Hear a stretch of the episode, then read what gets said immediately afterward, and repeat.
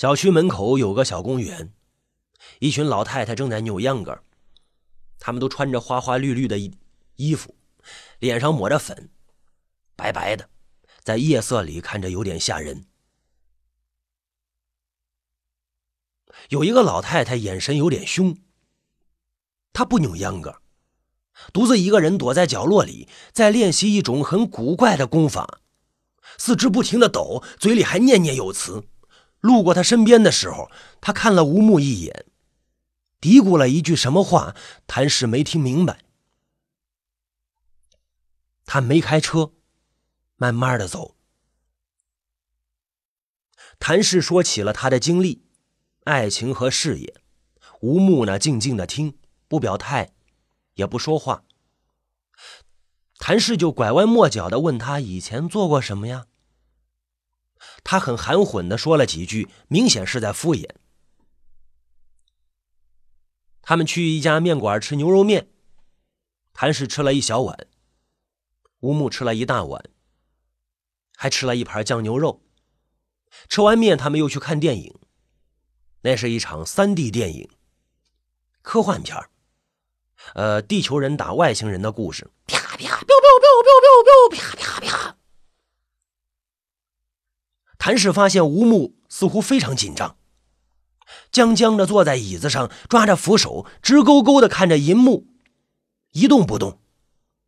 他的眼睛被镜片挡住了，眼神不详。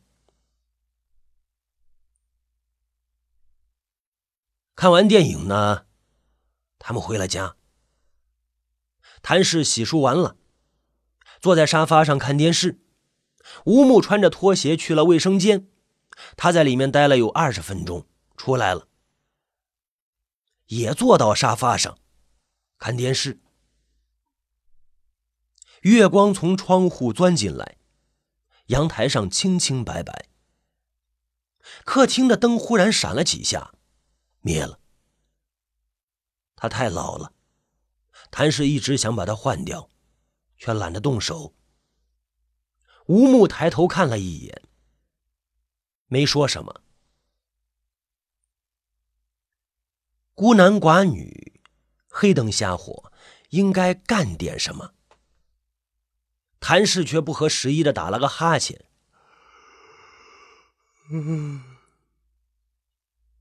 你困了？早点睡吧。吴木说。谭氏想，这是到目前为止他说的最正常的一句话。于是呢，谭氏站起身，说：“那我先去睡了，你也早点睡吧。”知道了，吴木轻轻的说。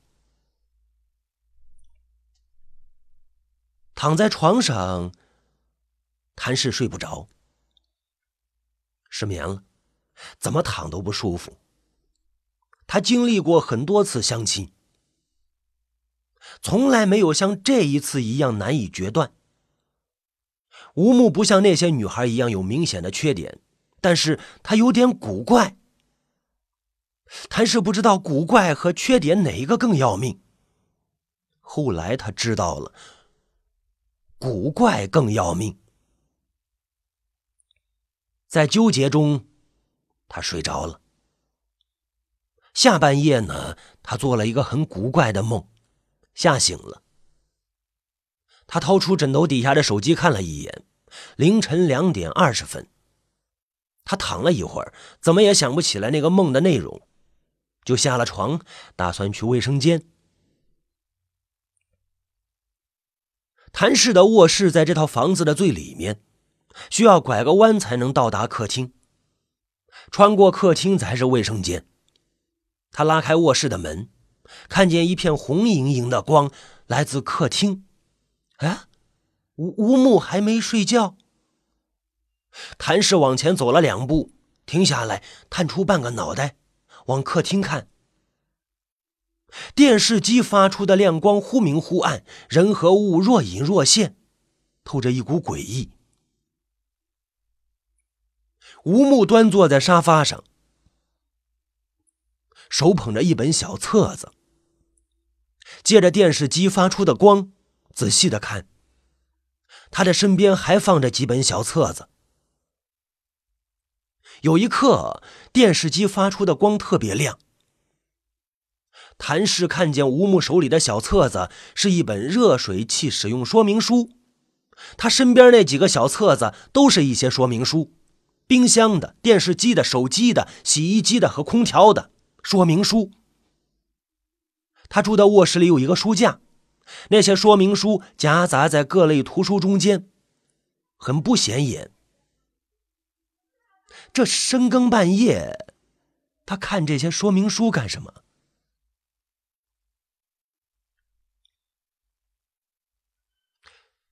谭氏感觉有些恐怖。如果他是在看小说，哪怕是恐怖小说，他也不会害怕。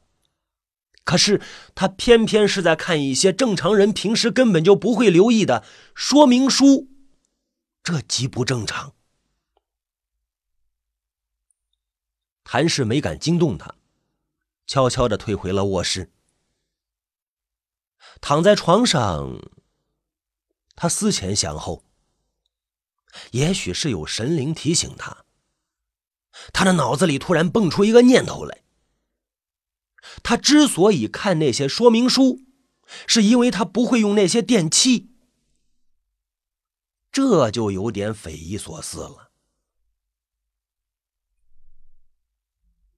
现在是二零一六年了，各种电器早已普及，还有人不会使用它的？谭氏想起吴木土气的穿着，还有那个老旧的手机，以及他的某些举止，他又觉得很有可能。最后，他得出一个结论：吴木落后于这个世界十年，或者说他与世隔绝了十年。谭氏悚然一惊。什么地方能与世隔绝？似乎只有一个地方——监狱。难道吴木在监狱里待了十年？他今年二十五岁，十年前只有十五岁。什么样的罪名能让一个未成年人被判刑十年？谭氏不敢想象。他摸出手机，躲到被窝里，给西太打电话。什么事啊？西太的语气有些慵懒，明显是还没睡醒。你了解吴木吗？谭氏开门见山。在同事家里见过他两次。怎么了？你知道他的经历吗？知道一些。你你说说。他十几岁的时候，父母离了婚，父亲又娶了一个女人。据他说呢，那个女人很刻薄。他的家在农村，他平时很少回去，就住在单位宿舍里。周末的时候，会去他叔叔，也就是我的同事家住两天。他干什么工作的？在家幼儿园当老师。谭氏一怔，他没想到沉默寡言、举止怪异的吴木竟然是一名幼儿园老师。在他的印象里，幼儿园老师就像太阳一样，明媚而温暖。大半夜的，你问这个干嘛呀？西台问着。我问他，他不说，我只能问你了。他不太爱说话，没关系，你们熟悉之后就好了。对了，你觉得他怎么样啊？谭氏沉默了几秒钟，西太明白了，又说：“不行就算了，你帮他找份工作，让他安顿下来就行了。”啊？他为什么想到外地工作呀？听我同事说。他父亲经常去幼儿园找他要钱，他想躲远一点。行，那我知道了。不好意思啊，没能给你介绍一个合适的女朋友。有空我去找你啊，请你喝酒。我等你。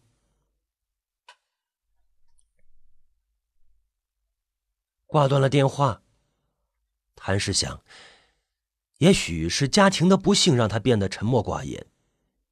可是怎么解释他的怪异举动呢？没有答案。谭氏下床去撒尿，他轻轻的拉开卧室的门，看见外面黑乎乎的。吴木已经回卧室睡觉了。他一边走一边瞟了吴木的卧室一眼，那房门闭着，里面死寂无声。谭氏刚要推开卫生间的门，那扇门突然自己打开了，他吓得打了个哆嗦。借着一丝月光，他看见吴木木木的站在门口。你干什么呢？谭氏还有些惊魂未定。吴木没说话。你你怎么不开灯啊？我没找到开关。他低低的说：“啊。”谭氏按亮了灯，说道：“这就是开关。他家的卫生间和卧室用的是装饰开关，看着是一幅画。按一下画上那朵花，灯就亮了。”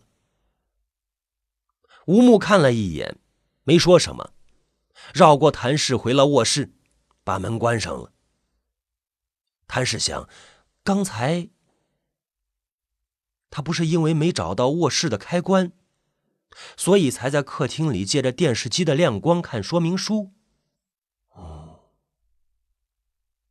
第二天，谭氏睡到九点才起床。吴木已经在沙发上看电视了。他冲他点点头，去卫生间洗漱。刚刷完牙，手机响了。他接完电话，走出卫生间，对吴木说着：“今天我有事。”得出去一趟，不能陪你了。吴木静静的听着。谭氏拿出钱包，从里面抽出五百块钱，放到餐桌上，又说：“小区外面有几家饭店，你要是饿了就吃点东西。出门的时候记得带上钥匙，在鞋柜上面。”知道了。他看了一眼餐桌上的钱，小声的说着：“啊，晚饭也不用等我。”我可能很晚才能回来。他点了点头，停了一下，谭氏吞吞吐吐的问着：“嗯，你你想找一份什么工作呀？我顺便帮你问问。”他的脸色变了一下，肯定明白了什么。沉默了几秒钟，他低下头，有些落寞的说：“我也不知道。”你还想到幼儿园当老师吗？他认识一个幼儿园院长，婚礼上认识的。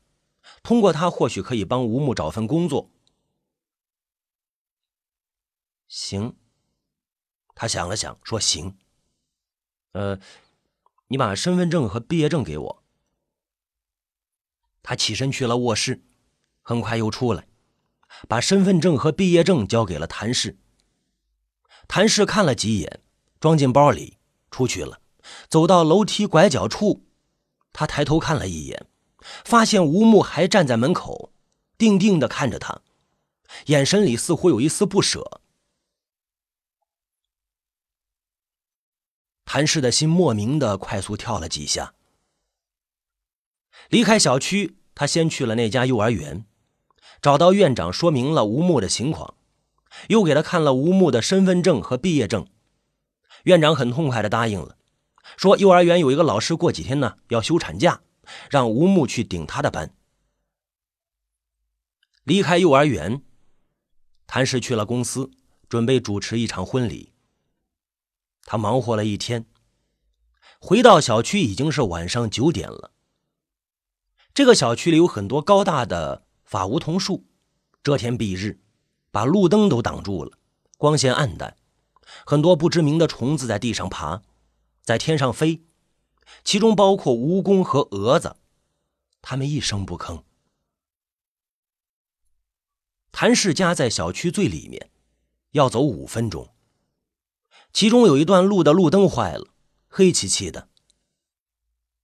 楼洞里闪着一个个的红点，像是某种小动物的眼珠子。其实呢，那是电表上的灯。谭氏感觉不对劲，黑暗之中似乎藏着一个人。他停下来，回头看了一眼，身后是一排法梧桐树，枝芽把水泥路上空完全遮住了，看上去无比幽深，看不见人。他转动着脑袋，最后视线停留在一辆三轮车上。三轮车停在一棵法梧桐树旁边，车斗里堆放着一些乱七八糟的东西，张牙舞爪的，看不清是什么。三轮车旁边似乎蹲着一个人，人太黑了，只能看见他的轮廓。一辆汽车拐个弯，驶了过来，刺眼的灯光照亮了一切。谭氏看见一个五十多岁的男人。蹲在三轮车旁边，专心致志的啃一块面饼。他穿一身脏兮兮的黄布衣服，不太合身，看上去有几分落魄，缺乏生气。他停止了拒绝，咧开嘴，冲着谭氏很僵硬的笑了笑。他的牙又黄又黑，有一个门牙还缺了一个角。汽车走远了，那个男人又隐在了黑暗中。谭氏转身要走，那个男人咕哝了一句什么，可能是因为嘴里还含着食物，他的发音很不清楚，让人无法听懂。你叫我？谭氏停下来问道。那个男人慢慢的站起了身，他的身材很高大，比谭氏高半个脑袋。你家里有多余的东西卖吗？他的口音很古怪，肯定是来自一个遥远的地方。没有，谭氏随口回了一句。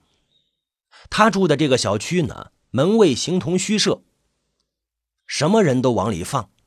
有一次呢，他刚走上楼梯，一个面目阴沉的男人忽然冒了出来，手里拿着一个巨大的魔石，木木的问。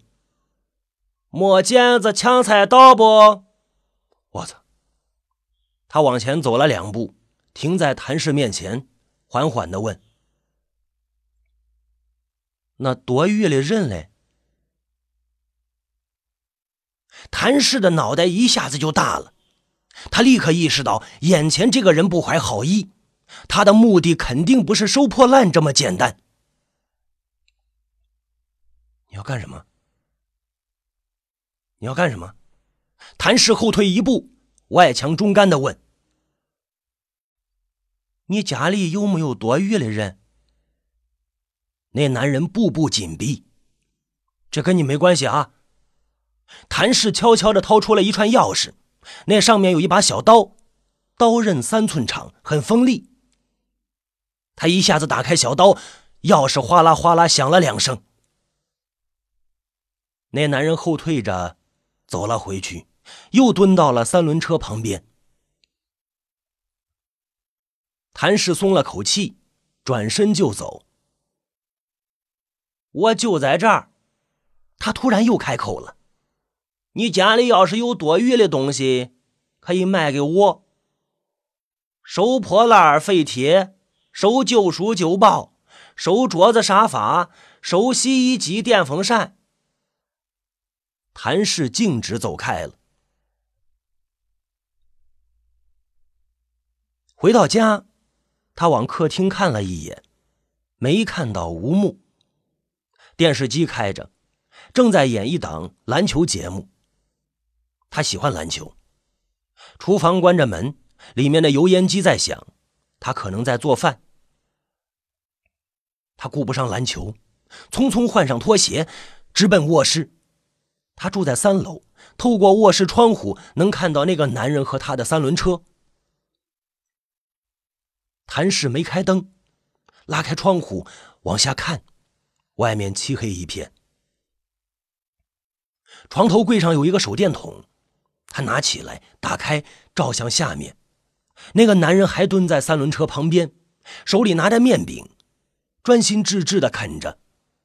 发现有人用手电筒照他，他慢慢的仰起头，眼神有些木。在手电筒强光的照射下，他的脸色十分苍白，有些吓人。时间过去了一分钟，他一直保持着这个姿势。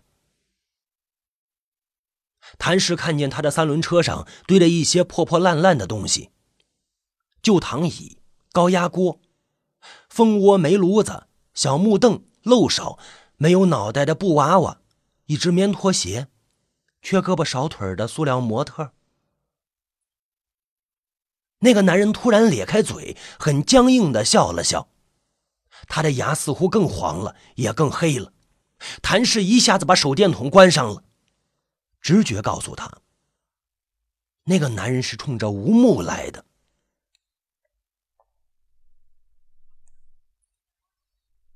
韩氏走出卧室，发现厨房的门还关着，油烟机还在响。那油烟机很老了，动静挺大，跟拖拉机似的。他推了推门，没推开，里面似乎用什么东西顶上了。他愣了一下，抽了抽鼻子，闻到一股熟悉的香味，是剁剁椒鱼头。吴木会做剁椒鱼头。韩氏记得以前听西太说过，他工作的那个小县城极其缺水，没有河，没有湖泊。甚至连一个小水塘都没有，县城周围全是黄沙，一望无垠，没有水就没有鱼。那里的很多人一辈子都没吃过鱼。吴木来自一个没有鱼的地方，却会做剁椒鱼头，这有些反常。难道只是看了几眼，他就学会了那道菜？谭氏不太相信，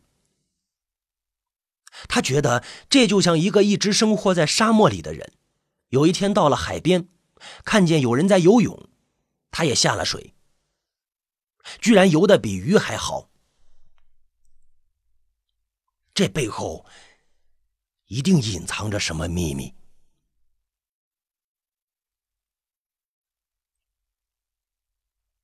谭氏坐到沙发上。看电视。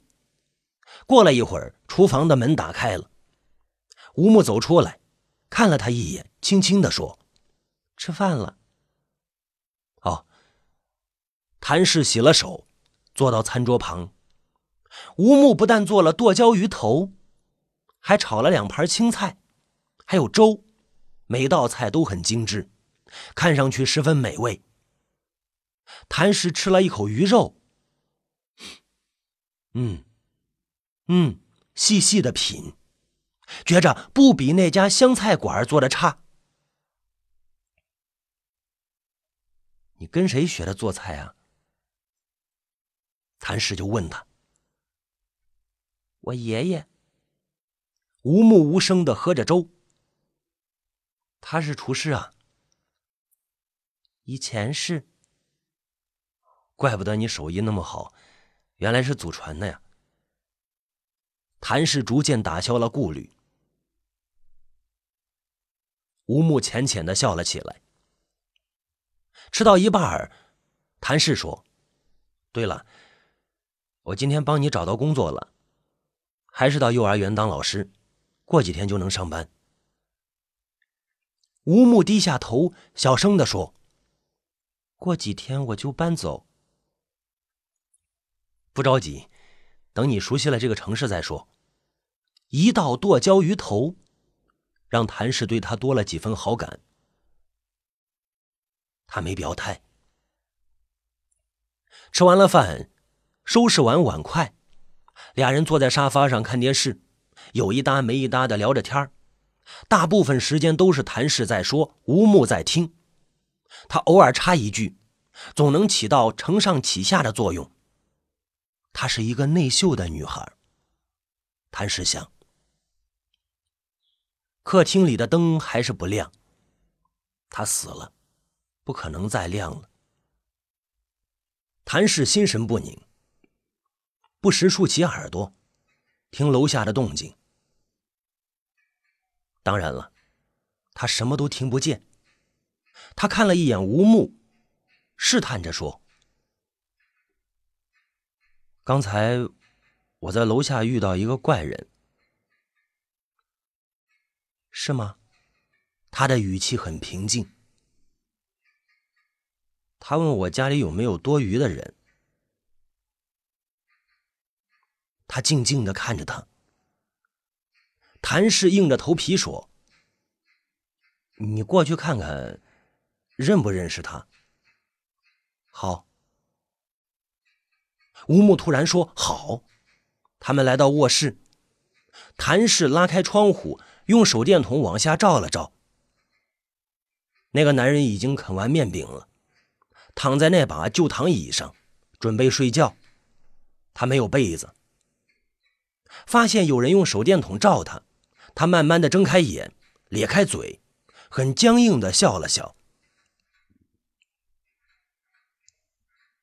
谭氏瞥了一眼身边的吴木，他的表情很平静，看不出有什么异常。